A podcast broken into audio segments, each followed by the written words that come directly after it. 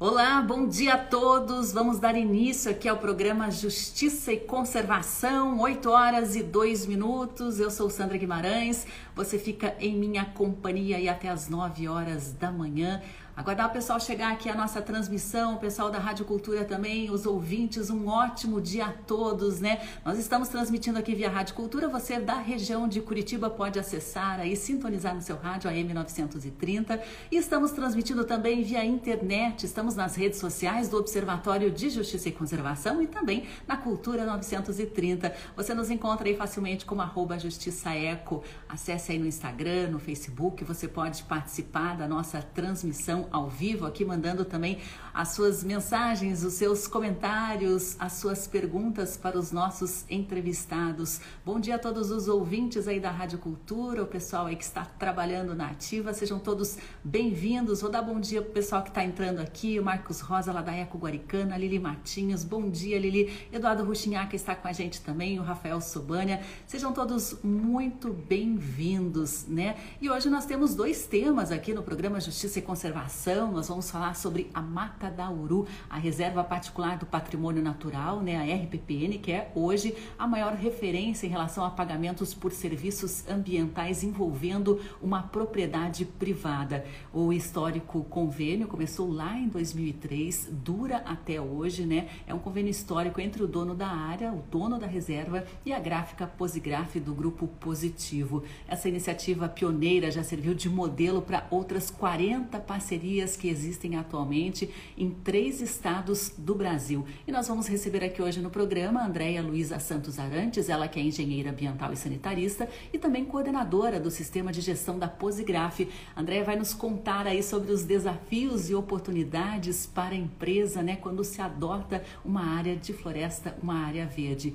E hoje nós vamos voltar a falar aqui no programa também a respeito de um assunto extremamente preocupante, que são os agrotóxicos. Nós temos trazido muitos dados, muitas fontes, né, com muita credibilidade para falar a respeito desse tema e para alertar a população sobre os perigos que existem. Nós vamos falar sobre uma pesquisa que foi realizada em Santa Catarina. A água que está chegando à torneira dos catarinenses catarinenses têm resquícios de agrotóxicos em 22 cidades do estado. Esses resultados obtidos nas amostras foram analisados pela engenheira química Sônia Corina Hess, que é pós-doutora em química e também professora da Universidade Federal de Santa Catarina, a UFSC. E ela vai conversar ao vivo com a gente. Então, pessoal, fiquem atentos aí que tem recados muito importantes. Se essa situação está ocorrendo em Santa Catarina, pode estar e com certeza está ocorrendo em outras cidades cidades, outros estados brasileiros. Eu vou dar o bom dia aqui para a professora Sônia Rez, que está falando ao vivo com a gente lá de Santa Catarina. Bom dia, professora.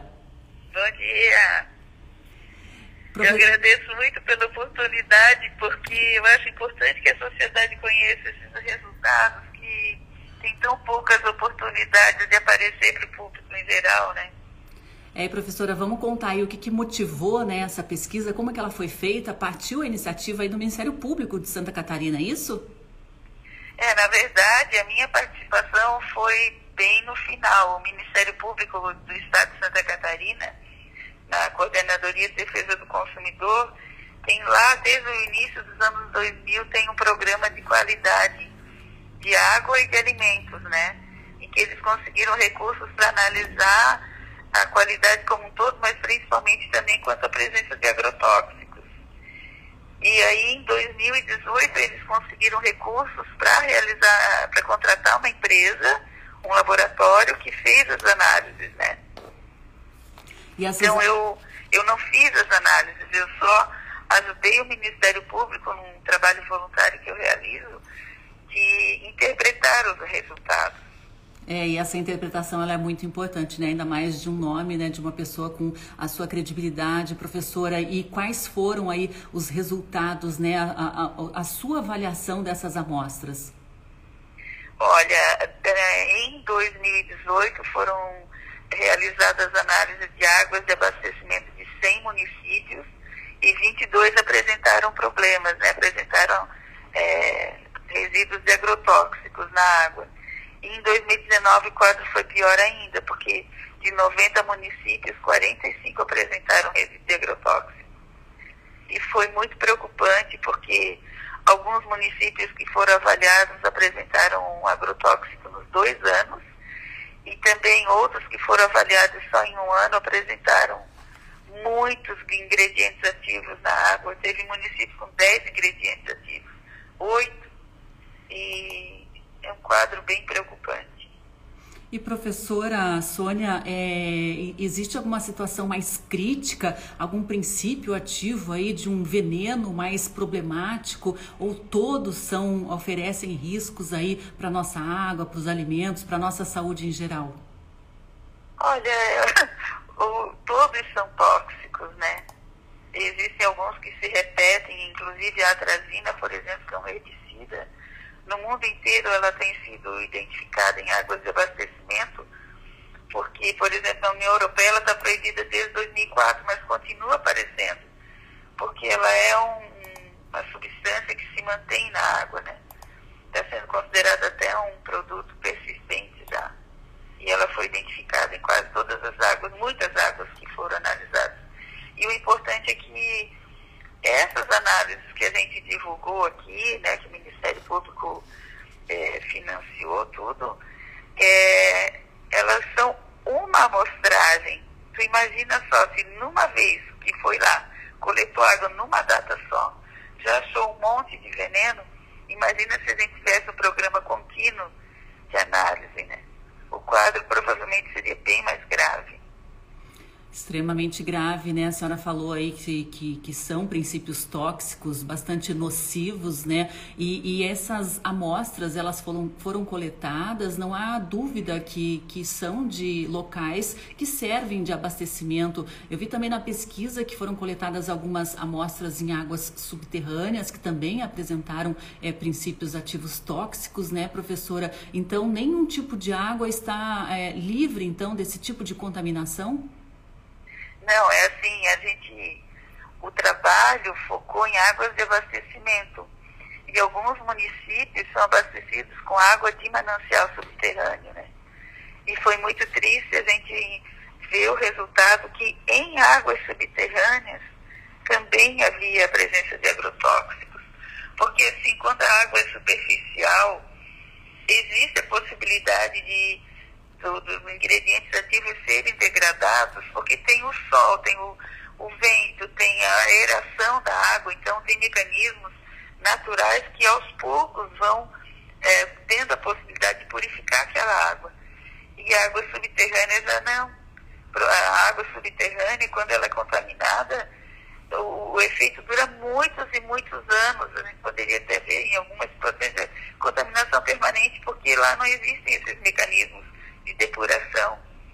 E a gente encontrou veneno, é, coisas bem perigosas em águas subterrâneas, em mananciais subterrâneos. Isso é, é muito triste, é uma herança maldita que a gente vai deixar para as próximas gerações, né?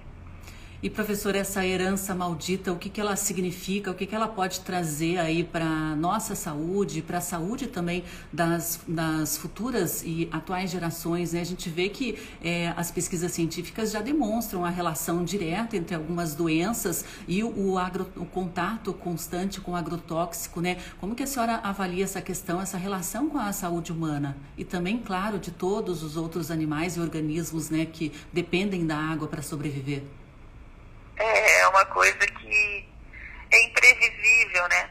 Inclusive, quando a gente estuda os efeitos tóxicos, a gente consegue ler sobre cada um ingrediente ativo separadamente, mas a gente não consegue ter estudos do que seria o efeito da mistura, que é uma coisa importante, né?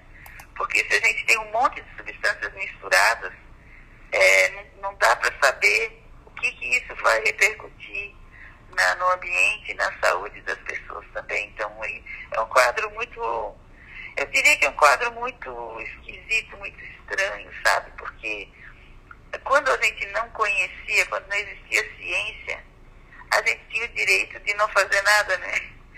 Mas depois que a gente sabe, a gente não poderia ter deixado a situação ficar como está. Em todos os sentidos, na sociedade, né? Enquanto a gente é ignorante, a gente tem desculpa, mas e agora que a ciência ajuda a mostrar os riscos, a mostrar os caminhos e E a sociedade não, não aprende com isso, né? não se defende. É, exatamente. Para quem está chegando agora aí na nossa transmissão, né, estamos falando com a professora Sônia Corina Rez, engenheira química, professora lá da Universidade Federal de Santa Catarina. Ela fala ao vivo com a gente de Florianópolis a respeito né, de uma análise de amostras de água em, que foi feita em 100 cidades catarinenses, né, a pedido do Ministério Público de Santa Catarina, e demonstrou que 22 municípios do estado recebem nas torneiras água com resquícios de agrotóxicos. Professora, eu vejo até pelo seu tom de voz aí um pouco de desânimo com essa situação, né? A senhora constatou, o Ministério Público de Santa Catarina tem feito essa avaliação periódica, né? E cada vez mais se demonstra essa contaminação por agrotóxicos, né? eu vejo que a senhora está um pouquinho até desanimada com essa situação, porque não estamos vendo, né, atitude, mudança de postura, né? Até porque, né, muitas é, dessas empresas que fabricam os agrotóxicos, se não todas, né, são responsáveis também por fabricar os remédios para as doenças que são geradas por esses venenos, né? É uma cadeia da morte, né, professora? É difícil a gente sair dessa situação? É, os resultados de 2019 foram piores do que os de 2018, né? Mas é, é isso. Existe todo uma, um interesse de que a gente adoeça porque quem fabrica agrotóxico também pro, produz a grande indústria de produto químico que causa doença, também é a grande indústria que produz os medicamentos. Então eles ganham muito dinheiro com o nosso sofrimento, né? É, é, e, e, esse dinheiro paga, paga leis, paga governos, paga no mundo inteiro, não é só no Brasil. O jeito de mudar isso, eu acredito que é justamente a educação. Eu sou professora, eu tenho que acreditar nisso. Mas o brasileiro tem muito que aprender, não só em relação a isso, ao agrotóxico na água. Saneamento básico. Estou em Santa Catarina, trata 28% do esgoto. Rio Grande do Sul trata menos ainda. Ou seja, nós temos que cuidar da água. A água é o nosso principal alimento. A gente não, não dá bola para isso, depois adoece. O câncer já é a segunda causa de morte no Brasil. E é um, uma tragédia por quê? Porque a gente está sendo envenenado. E a principal fonte de envenenamento é a água. A água que chega na torneira. É claro, se se usa um monte de veneno, em 2019 o Brasil usou mais de 600 mil toneladas de veneno. As pessoas acham que isso some. Não some. Vai chegar na casa delas. Vai chegar na comida. Vai chegar na torneira. Não some. Então, é, é um, a gente vive num universo paralelo, assim, sabe? A realidade é muito diferente do que a população enxerga. Porque se enxergasse, iria se defender, mas não enxerga. Tanto que quando em 2019, começo de 2019, saiu esse resultado aí do veneno na água de Santa Catarina, nossa, foi um escândalo, o Brasil inteiro. É, eu, eu aparecia numa gravação que foi pelo WhatsApp, nossa, foi um alarme. Mas e daí? Entendeu? A gente tem que mudar a postura. Nós temos que entender que a nossa saúde depende de nós. A gente tem que começar a exigir qualidade. Defender os mananciais, não botar esgoto dentro da mesma água que depois vai ser captada para chegar na torneira das pessoas. Esgoto in natura. Isso se repete no Brasil inteiro. Meu Deus, que isso? Quem quer, quem quer tomar resíduo reciclado?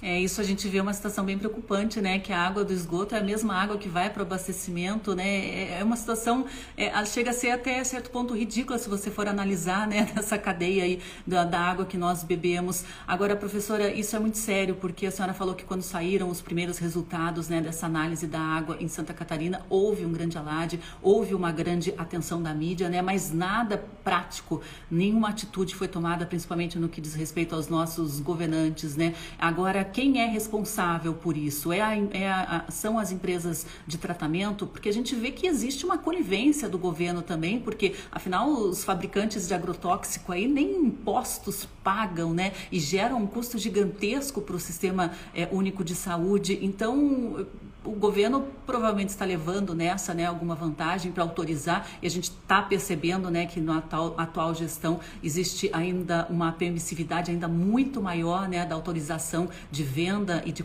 de, de comércio, de circulação de outros venenos que já inclusive estavam banidos de outros países, né, professora? A gente vê que o governo aí está andando de mão, da, mão dada então com os fabricantes. Olha, eu vou te dizer uma coisa que ninguém diz. Eu vou mostrar o outro lado. Nessa crise aí, ó, quem é que manteve o, o, o dinheiro chegando no Brasil? O agro. Agora, qual é o custo disso? Vou te contar uma coisa que pouca gente sabe. 79%, vou, vou pedir até que anotem, quem está aí escutando, anote. 79% do veneno usado no Brasil é usado em quatro culturas. 52% na soja, 10% no milho, 10% na cana e 7% no algodão. Dá quase 80% em quatro culturas. Essas quatro culturas, para que, que serve? Para alimentar a gente? Não. Soja, 93% é para alimentar animais, para pecuária, seja no Brasil, seja para exportação. Milho, 83%. Eu tenho esses dados porque eu, eu consegui dados de vários pesquisadores sobre isso. Cana e, e algodão são commodities. Então, quando a gente fala de agrotóxico, a gente tem que pensar para que está servindo? Por que está usando tanto? Qual é o ônus para o Brasil? Porque a gente usa na pecuária, ou vai isso direto para o exterior, né, o próprio grão, ou então é para alimentar os animais aqui. Aí o que a gente faz? Alimenta os animais, usa terra, usa água, usa recurso natural, contamina tudo, polui tudo. Para quê? Para pegar, deixar o bicho limpinho, um pedacinho de carne limpinho, botar no navio e mandar para fora. Aí, tanto é que agora está a maior crise dentro do Brasil, por quê? Porque o dólar está alto, a exportação está ótima e aqui dentro está faltando tanto alimento para os animais quanto a própria carne. Então, uma loucura o preço. Por quê? Porque a gente está priorizando a exportação. Está dando muito dinheiro. Não, não se pode falar do agrotóxico sem falar do resto. É o que move, é uma máquina enorme movendo é, recursos financeiros que são o principal fonte de recursos do Brasil. Então a gente tem que ter essa consciência, nós estamos pagando caro para ser um grande exportador de commodity e principal consumidor pecuário. Vamos repetir esses números então sobre a quantidade de agrotóxicos, soja, cana, milho, professora, que isso é muito sério. Quatro culturas são as que consomem 79% do veneno usado no Brasil. Quatro culturas. Soja, 52%. Milho, 10%. Cana, 10%. E algodão, 7% são produtos para exportação, né? E a gente vê, né, que o pagamento de impostos para exportação desse tipo de produtos não retorna é, diretamente não. aqui em benefício da população, né? Retorna. Esse povo no... todo não paga imposto nenhum, nem agrotóxico paga imposto, nem exportador paga, não paga imposto. Mas isso aí eu acho, eu, eu acho muito relevante isso, essa informação, sabe?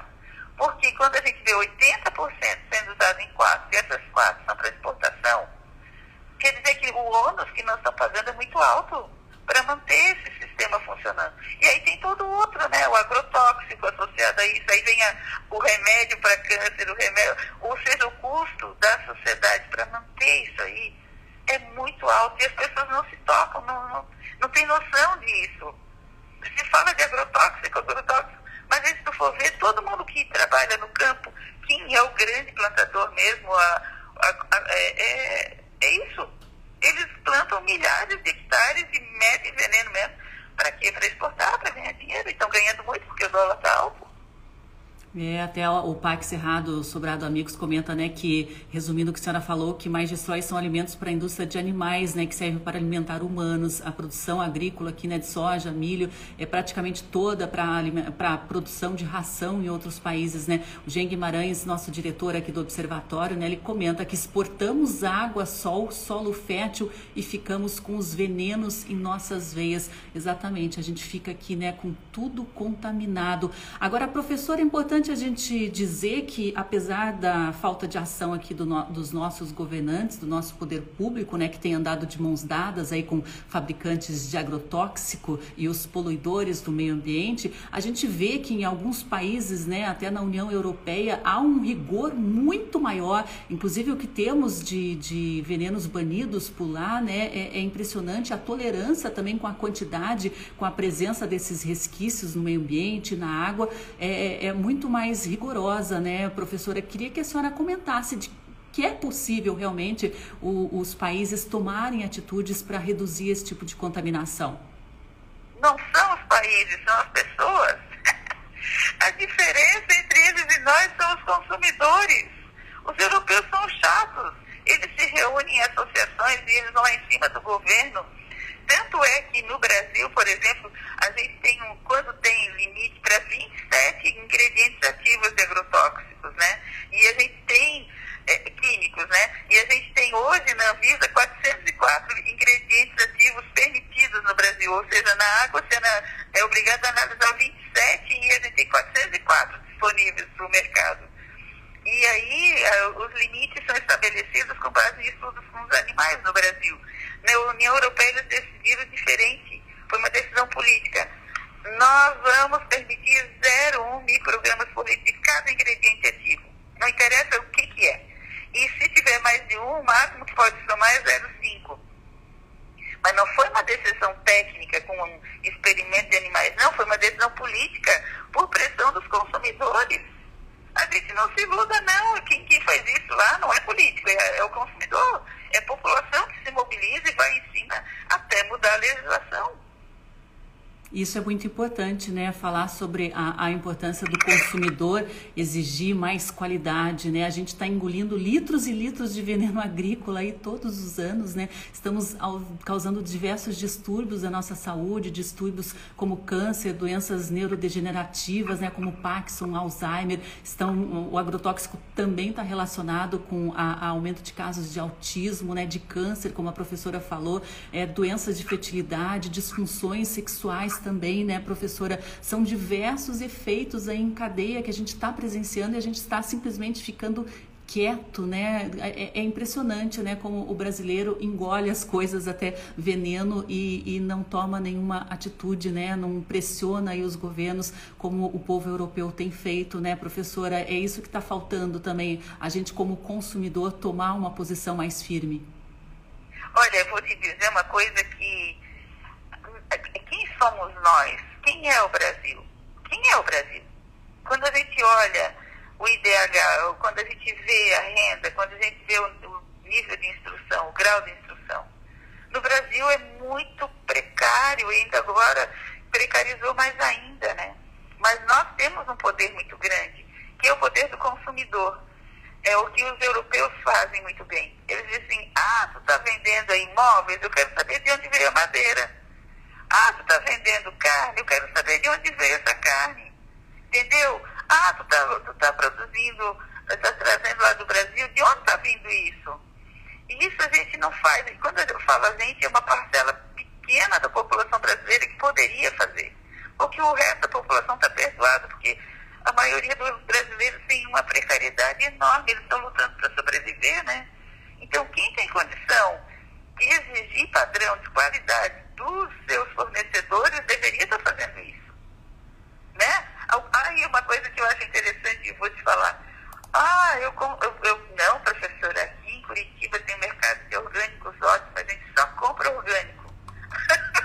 Aí eu te pergunto, esse orgânico é bom? Com certeza, é importante isso. Mas ele vai ser cozido com água mineral puríssima ou vai ter água da torneira? O que está vindo nessa água da torneira? O que, que vai, qual é o, o que, que, é mais importante, a água da torneira, a água ou, aquele, aquele alimento orgânico? Não estou desmerecendo o alimento orgânico, eu só estou dizendo que pega um alimento maravilhoso, puríssimo, e cozinha com uma água que não sabe o que tem dentro. É, e até, até o, pode não ter sido usado, aplicado ali o agrotóxico né, na produção orgânica, mas o próprio alimento ele absorveu a água, né, foi irrigado ali com essa água que está contaminada por agrotóxicos, bastante relevante mesmo essa, esse seu apontamento, professor. Não, e a água que se cozinha, ninguém cozinha com água mineral. Não, não existe isso. Tu vai cozinhar com água mineral? Não água mineral e que supõe-se que seja pura. Essa semana eu li um estudo que foi feito em Ponta Grossa, aí, na região de Ponta Grossa, uma população gigantesca, também acharam agrotóxico e metal pesado na água. E, olha, eu vou te dizer uma coisa muito simples, quem procura acha. Se começar a analisar todas as águas de abastecimento com rigor é, técnico, com uma certa, é, como é que eu vou dizer, periodicidade maior, ah, vai achar vai achar tudo, porque nós usamos muito veneno. Isso não some. Então, é, é bom que o pessoal de classe média corre para isso, porque, porque todo mundo adoece na a gente pobre, todo mundo adoece. E eu estou dizendo com muita categoria, a água deveria ser nossa prioridade. A gente deveria estar tá, assim, enchendo a paciência para ver a qualidade dessa água, para melhorar a legislação, para a gente saber. Lá na Europa, o que acontece? Lá tem associações de consumidores. Os consumidores pagam para fazer análise, entendeu? Não é o governo que dá para eles o resultado, eles não confiam no governo, eles vão lá, a associação, isso que o Ministério Público fez aqui, os europeus pagam para fazer. Tipo assim, uma associação tem milhões de pessoas, cada um paga uma real por mês, para ter isso aí, eu quero saber como é que está o alimento, naquela, naquela cadeia de supermercado, como é que está, na água que chega na minha cidade. Então, existe nós brasileiros não percorremos, os europeus já percorreram. É por isso que eles ficam espertos. É por isso que tem poder político, que se organizaram. É, até hoje em Guimarães, nossa diretora reforça né, a sua fala e não são os países, são as pessoas. Agora, é, a senhora falou um dado aí bastante interessante, que existem hoje 404 venenos agrícolas liberados para o comércio aqui no Brasil, né? E a análise da água é feita em apenas 27 princípios ativos, né? Então, a gente tem aí já uma situação preocupante com essas avaliações né, químicas, mas a gente vê que é apenas uma ponta do iceberg, né? Podem ser provavelmente existam outros venenos, outros materiais contaminados que estão na água e sequer passam por essa análise, né, professora? Então, deixa eu explicar. Existe uma diferença, né? Pela legislação brasileira, a portaria 3 de 2017, o, as empresas de saneamento, a cada seis meses, têm que, tem que fornecer um relatório da presença de agrotóxicos na água, analisando esses 27 ingredientes ativos certo? Isso é obrigatoriedade das empresas de saneamento fazer essas análises. O Ministério Público em Santa Catarina conseguiu pagar para analisar 204 ingredientes ativos. Foram 204 ingredientes ativos em 100 localidades, ou seja, é, mais de 90 municípios, tá? E, ao mesmo tempo, o Brasil, os, os agricultores, os industriais podem vender 404 ingredientes ativos. Então, existe uma distância muito grande entre os 27 que as empresas de saneamento têm que apresentar o relatório, os 204 que o Ministério Público conseguiu analisar e os 404 que são autorizados. E, aliás, é um dinheiro enorme, caríssimo analisar. O mais fácil seria banir os banidos, por exemplo, é uma luta que tem há muitos anos no Fórum Nacional de Combate aos Agrotóxicos banir os banidos. Se já foi banido da União Europeia, vão banir aqui também, porque senão a gente vira lixeira. Tudo que os outros proíbem, manda para cá, porque aqui a gente aceita. Primeira coisa, proibiu lá, proíbe aqui, pronto. Por que, que a gente tem que ser lixeira? Hoje o Brasil é a maior lixeira química do mundo, porque o que proíbem lá na Europa, proíbem nos Estados Unidos, proíbem até na China, manda tudo para cá, porque eles não proíbem. Ui, eu, eu acho horrível morar numa lixeira. É, né? É muito triste mesmo a gente ver realmente isso, né? A gente está servindo de lixeira aí a agrotóxicos que já estão totalmente obsoletos, ultrapassados, né? O Brasil continua autorizando, né? Inclusive já com estudos, pesquisas científicas que demonstram a relação desses é, princípios químicos aí com diversas doenças, né? E, e, e, eles são muito resistentes no meio ambiente, né, professora? A gente vê aí que é, nessa pesquisa que a senhora citou aqui em Ponta Grossa foi identificado o DDT aí que já foi banido no Brasil há 30 anos e outros princípios já banidos, né, bastante tóxicos, né, para toda a cadeia ambiental, não só para os seres humanos, e a gente vê que essa situação continua, mas de qualquer forma, né, conte com a gente aqui como Observatório de Justiça e Conservação na divulgação desses dados, né, na sensibilização também do poder público e das pessoas, né, para que eh, elas tenham realmente informação sobre o que estão consumindo, né? A gente não tem saída, a única saída, como a senhora falou, é como consumidor, né, cobrar, né, cobrar realmente é, soluções efetivas e a redução dessa contaminação. Professora, agradeço muito a sua participação. Se quiser dar um último recado aí, fique à vontade. Eu é que agradeço e é, eu gostaria, assim, de, quando, toda vez que eu tenho oportunidade de falar, eu sou bem enfática, porque eu, eu acho que a gente tem que ter uma visão mais ampla das coisas, sabe? Quando a gente olha um foco só, a gente se perde. Então, eu espero que tenha dado alguma contribuição para a gente pensar um pouco em caminhos, e existem caminhos. E o caminho é a cidadania, a participação é o interesse pelo bem coletivo, é a luta pelo bem coletivo, porque individualmente não se dá jeito nisso aí. Tem que ser coletivo mesmo. Eu agradeço muito, então, pela oportunidade, espero que tenha de alguma forma contribuído aí para que as pessoas entendam melhor essa, toda essa situação, né? Sim, professora, com certeza contribuiu e a gente aqui como observatório também tem uma produção jornalística, né, que acho que o jornalismo, a informação tem um papel muito fundamental, né, a chegar essa informação até as pessoas. A gente tem feito algumas reportagens sobre o tema, batido muito nessa importância, né, da gente combater, reduzir o número de agrotóxicos no país. A gente vai também dar visibilidade a essa questão em Santa Catarina. Conte com a gente, qualquer novidade, entre em contato. Um ótimo dia, professora. Até a próxima. Tá bom, muito obrigada. Até. Até, tchau, tchau. Vou desconectar aqui com a professora Sônia Hesler, da UFSC de Santa Catarina, né, que fez a avaliação desses resultados das amostras coletadas no estado, né, que demonstraram uma contaminação gravíssima por agrotóxicos. Recentemente, como a gente comentou, teve aqui uma análise também feita para o EPG, a Universidade Estadual de Ponta Grossa, né, na represa de Alagados, que abastece três grandes municípios aqui do Paraná, Ponta Grossa, Castro e Carambeí, que juntos somam 450 mil habitantes e foi identificada uma presença muito muito alta de agrotóxicos, metais pesados, né? Agrotóxicos, inclusive alguns já banidos do país há dezenas de anos, ainda permanecem na água de abastecimento da cidade. Bom, enfim, né? Fiquem atentos aí ao, ao, ao nosso site, às nossas redes, que esse assunto agrotóxicos precisa chegar a todas as pessoas. A gente está sempre atualizando os dados relacionados a isso. E agora a gente vai falar um pouquinho sobre a Mata do Uru, né? Vamos relembrar essa parceria que é um modelo aí de pagamento por serviços ambientais. É um caso pioneiro em todo o Brasil, né? Acho que um dos mais antigos do Brasil, entre uma parceria entre o dono de uma área privada e também uma empresa. A gente vai conversar aqui com a Andréia Luiza Santos Arantes, ela que é engenheira ambiental e sanitarista e também coordenadora do sistema de gestão da Posigraf do Grupo Positivo, né? A Posigraf que fez essa adoção da área e tem muitas contrapartidas também que a Posigraf tem aí com essa iniciativa pioneira. Eu vou adicionar aqui, Andréia, para a gente começar a conversar. Quem quiser participar com a gente, fique à vontade, né, para mandar perguntas e comentários, conforme aí o contexto a gente vai passando aos nossos entrevistados. Vamos relembrar um pouquinho, né, a mata do, da Uru, do Uru, né, é uma RPP, né, uma reserva particular do patrimônio natural, né, Andréia? Bom dia. É Oi, bom e dia. E a Mata do Uruja é um case histórico aí, né, na área ambiental. Eu queria que você contasse um pouquinho do, do surgimento, do início dessa história envolvendo a Posigraf e essa reserva.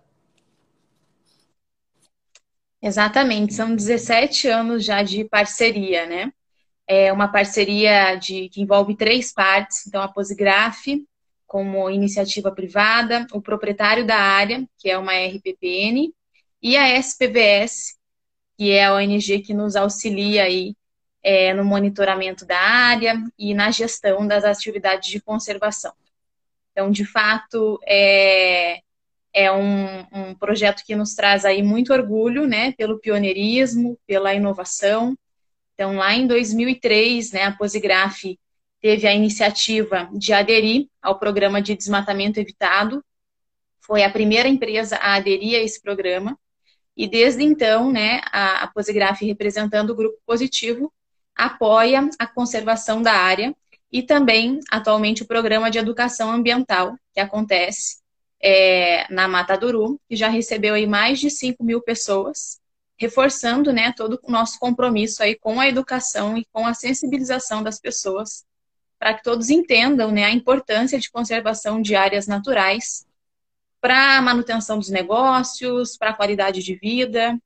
É, então, esse aí é um dos nossos principais objetivos. E faz parte também de uma estratégia da, da própria empresa, né, Andréia? Porque a gente percebe, né, a, a por exemplo, é, é uma, a, a, maior gráfica do Brasil, uma das maiores da América Latina, né? E essa produção, ela também tem um ônus ambiental. E com essa adoção da mata do, do Uru, né, existe aí uma compensação ambiental importante, né? Queria que você falasse dessa estratégia empresarial também. Exatamente. Então, todas as atividades, né, todas as empresas, independente do seu porte, do seu tipo de negócio, impactam o meio ambiente de alguma forma e, em contrapartida, dependem de serviços da natureza. Então, uma vez que a gente entende essa relação de impacto e de dependência, fica claro que realizar ações de conservação da natureza são estratégias de manutenção dos negócios. Então, é olhar um pouco mais à frente, né? E, e, e ser claro no posicionamento de que é necessário realizar ações como essa para garantir recursos futuros para o negócio. Então, vai além né, do compromisso da Posigraf, que já é forte há muitos anos, né, de o compromisso relacionado à conservação da natureza e à redução dos seus impactos ambientais, mas tem toda uma visão voltada também para o negócio, né? Uma visão aí bem forte do ponto de vista é, empresarial.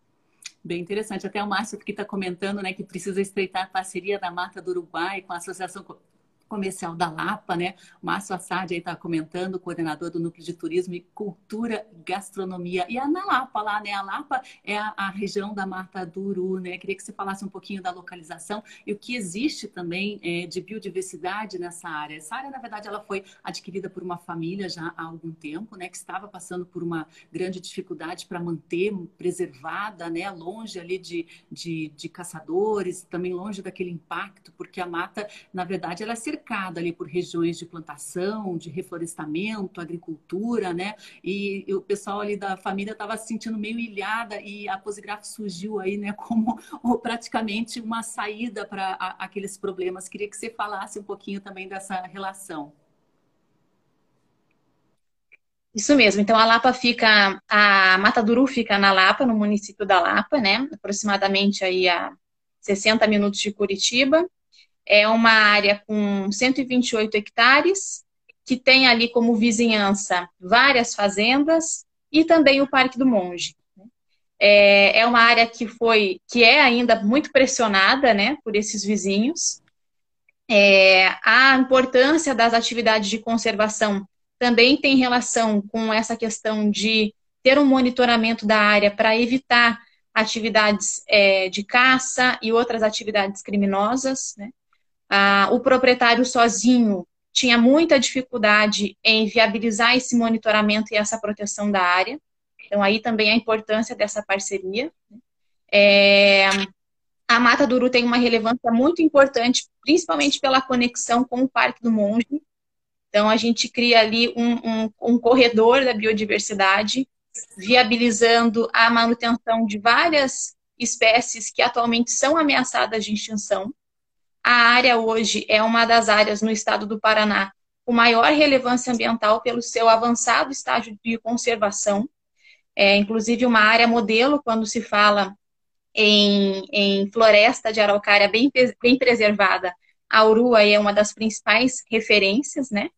É, então, a principal importância da Uru é essa conexão, principalmente ali com o Parque do Monge, né? A gente tem é, como atividade de monitoramento da área várias armadilhas fotográficas né, espalhadas pela, pela URU, que já identificaram vários animais é, ameaçados de extinção e que são indícios de uma, uma avançada de um avançado estágio de conservação da área. Né? Então, de fato, aí é uma área com muita relevância ambiental. Estou até mostrando algumas imagens aqui tiradas, né? Algumas fotografias de animais, como a gralha, o veado, a Irara, que foram registradas essas imagens lá dentro da mata do, do Uru, né? Alguns primatas também passam por lá, né? Encontram nessa região um refúgio.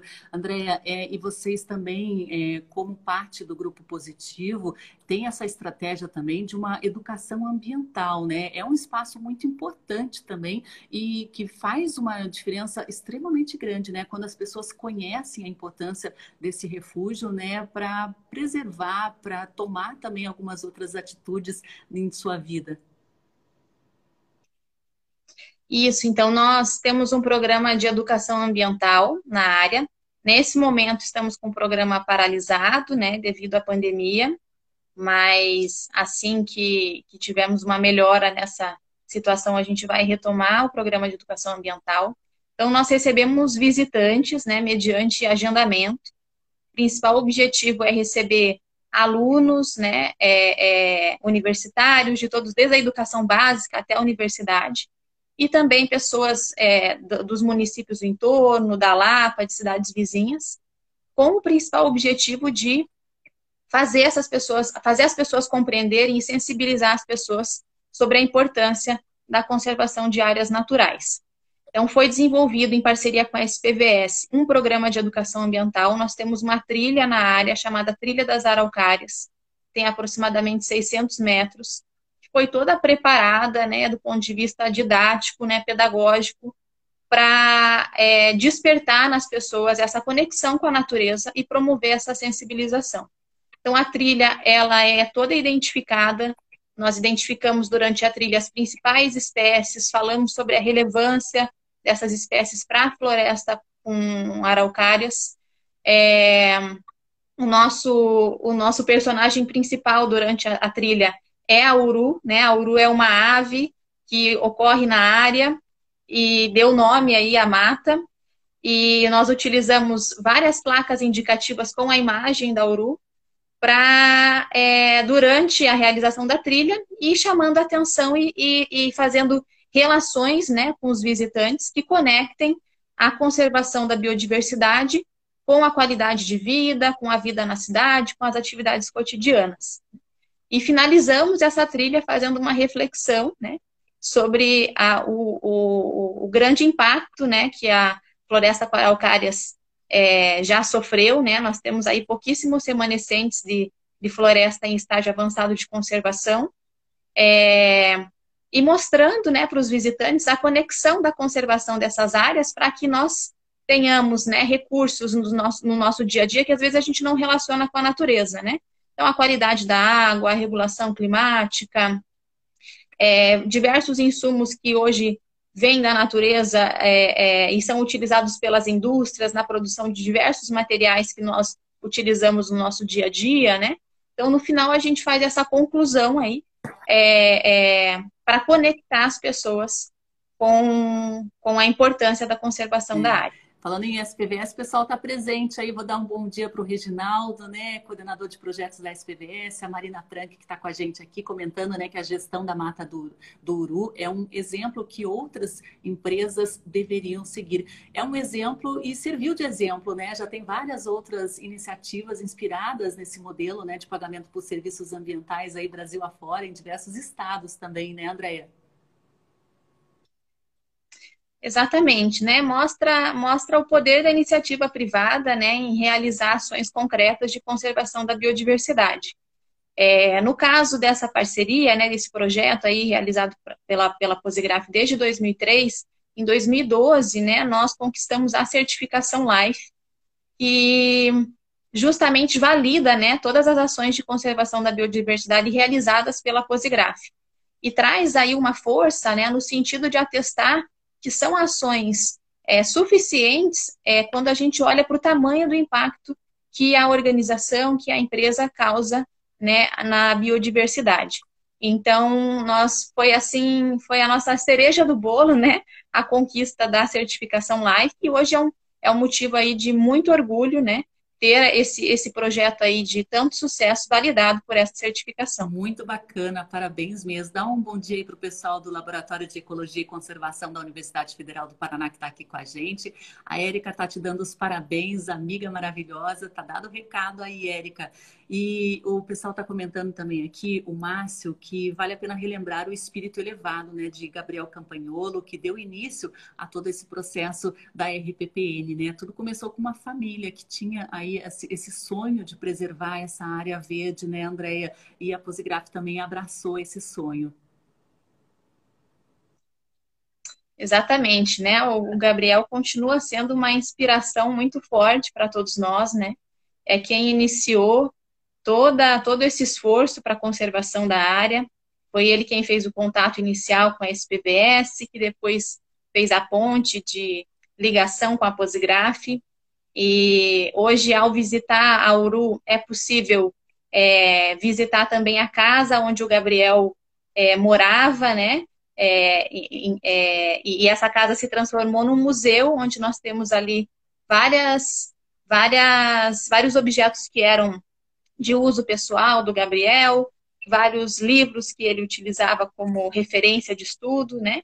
Então ele, ele, ele ainda tem um papel muito forte aí, né? Faz parte dessa história viva aí, que é a, a, a história da Mata do É, quem quiser saber até um pouquinho mais sobre essa história, né? A gente preparou aqui uma reportagem na última edição do Jornal Justiça e Conservação que conta, né, a origem aí da Mata do Uru, a origem dessa parceria e os resultados, né? Tudo que trouxe de bom, de positivo e que ainda vai trazer, ó, tem até a localização ali que fica na Lapa, né? Tem o um mapinha e tem todos os detalhes também a respeito das espécies, da biodiversidade encontrada e Andréia, você comentou anteriormente ali a questão da água, a gente estava conversando no início do programa a respeito da importância né, desse bem maior para a nossa sobrevivência, que é a água.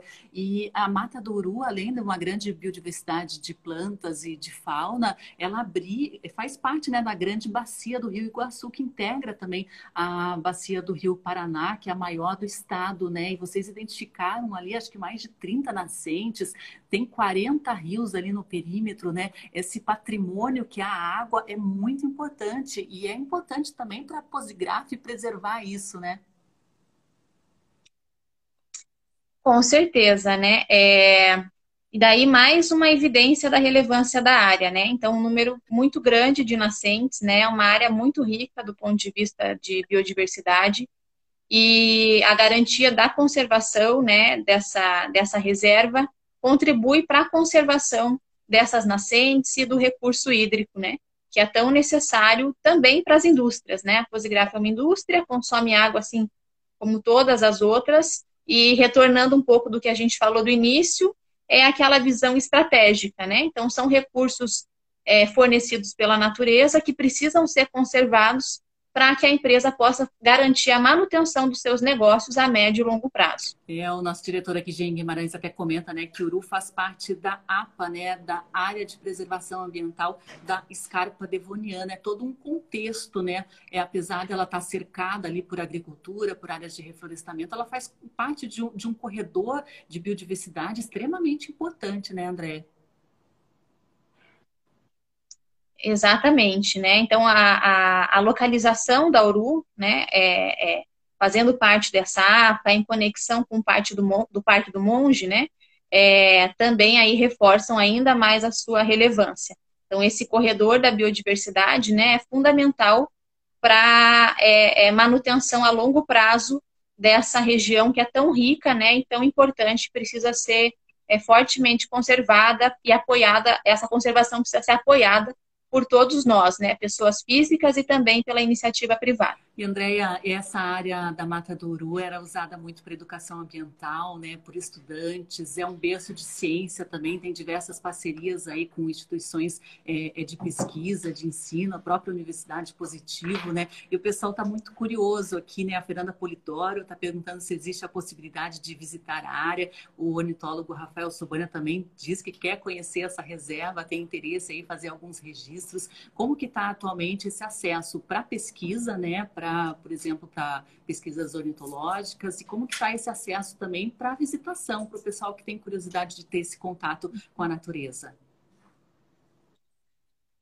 Então, nós já realizamos aí na área mais de 15 pesquisas científicas, né, em parcerias com universidades, né, principalmente com a Universidade Positivo. A pesquisa mais recente, né, nós fizemos aí é, no final agora de 2020, em parceria com a SPVS, que foi a atualização do inventário de carbono da área, né, que nos trouxe a informação de atualizada de que nós temos mais de 120 toneladas de carbono é, estocadas né, em, a, por hectare na Mata do Uru. No momento, nós não estamos é, realizando pesquisas científicas e não estamos abertos para visitação devido à pandemia. É uma medida aí de proteção principalmente aos colaboradores, né, que atuam na área, nas atividades de, de, de monitoramento e manutenção da Mata do. É, mas a gente pretende retornar às atividades assim que nós tivermos aí a, a, a situação da pandemia controlada, né? Então, é, logo vai estar aberto novamente para visitação, para participar do programa de educação ambiental e também é, para a realização de pesquisas científicas em parcerias com universidades e outras instituições. Vamos aguardar então né, a vacinação geral, aí a pandemia dá uma trégua para a gente retomar essas atividades presenciais. Né? Hoje em Guimarães até comenta que dá um dado muito interessante, né, que junto com o Parque do Monge somam 500 hectares de floresta umbrófila mista, né, preservados e voltados à educação ambiental. Né? A gente vê aí que a, a, só a Mata do Uru tem 128 hectares, né, mas somando ali com o Parque do Monge, dão aí 500 hectares, é muita coisa, né? Visto a situação hoje da, da floresta com araucária no Brasil, né, André? É muita coisa, né? É muita coisa quando a gente olha a situação da floresta com araucárias, né? Mas é um número que a gente precisa trabalhar para aumentar, porque é um, um ecossistema muito ameaçado, né? É, então, é, é, é de fato, quando a gente soma aí, né, a, Uru com o Parque do Monge, a gente vê uma área de um tamanho muito grande. Quando a gente olha para o tamanho, para os remanescentes de floresta araucária, né, principalmente olhando para o estado do Paraná, é com certeza uma das áreas aí, um, um dos espaços com, onde a gente tem a floresta, é, é, o maior espaço, um dos maiores espaços da floresta bem conservada. Né? Bacana, né? a Giovana Madruga está comentando, né? Um trabalho lindo, lindo, realmente. A Lili Matinhos também comenta, belíssimo trabalho, iniciativa a ser seguida. Parabéns a todos os envolvidos. E já tem aí 17, 18 anos essa parceria, né, Andréia? Mas é, existem ainda muitas oportunidades que podem surgir, muitos desafios, muitos desafios também, né? Queria que você comentasse aí sobre esses dois lados dessa parceria. Sim, são 17 anos de parceria, né? E algo que nós estamos no momento é, focando é na influência da nossa cadeia de relacionamento, né? Então, atualmente na Posigraf nós temos um programa onde nós avaliamos é, os nossos parceiros, né, os nossos fornecedores, e nós estamos cada vez mais incentivando, né, os nossos parceiros a realizarem ações de conservação da biodiversidade, a, a terem iniciativas de conservação, a exemplo do que a Posigraf e o Grupo Positivo fazem. É, e nós estamos incentivando isso através do reconhecimento, através né, desse programa de avaliação dos nossos parceiros. Então, nós entendemos que nós precisamos agora influenciar né, o maior número possível de, de empresas da iniciativa privada, iniciando pelos nossos parceiros, para que existam mais projetos como esse e para que a gente consiga aumentar a escala de impacto dessa ação que é realizada pela Posigraf. É uma visão que traz uma tendência na indústria, né, André? Essa questão ligada à sustentabilidade ambiental. A Posigraf tem isso no DNA, né? Desde ali o reaproveitamento da, das sobras de produção, a economia circular de todos os resíduos, né? Andréia, isso é muito importante. Agora vocês estão, então, capilarizando isso para fornecedores, para clientes, para consumidores, para parceiros aí. Isso é muito interessante porque, assim como serviu de modelo essa parceria de pagamento por serviço ambiental, outros, outras iniciativas da gráfica também devem servir de modelo, devem servir aí com um efeito fermento, né, para toda uma cadeia de produção que não é pequena, né, quando se fala em Posigraf e grupo positivo. Isso, a Posigraf ela foi a primeira gráfica no Brasil a ter um sistema de gestão implementado e certificado pela ISO 14001, né? Então, sempre teve um, um, um posicionamento muito proativo e pioneiro relacionado às questões ambientais.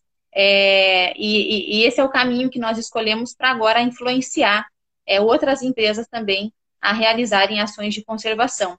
E citando um pouco o que a professora Sônia falou, né, que foi sensacional, então não são os países, são as pessoas, né? É, então esse projeto é um exemplo de que é possível ter sucesso, né? É possível realizar um projeto iniciativa privada, proprietário e ONG, é, é, promovendo aí a conservação do, do patrimônio natural. Então, muito, muito em linha de, de nós olharmos para nós mesmos e identificarmos o que nós podemos fazer, é, independente de políticas públicas, independente de apoio, né? O que nós podemos fazer como iniciativa privada para promover aí a conservação da natureza. Eu acho muito interessante, né, que vocês tiveram um desafio muito grande, até em questão de, burocracia, mesmo no início, no estabelecimento de regras e de um modelo, né? Agora esse modelo ele está formalizado, ele foi testado, ele foi adaptado e aperfeiçoado e agora está muito mais fácil, né, de outras empresas, outras instituições, instituições seguirem, né? Isso é, é, é, é muito importante a gente valorizar esse pioneirismo também, aquela vontade e a vontade que se transformou em ação, né, André? Exatamente. Tem, tem, existem muitas RPPNs, né?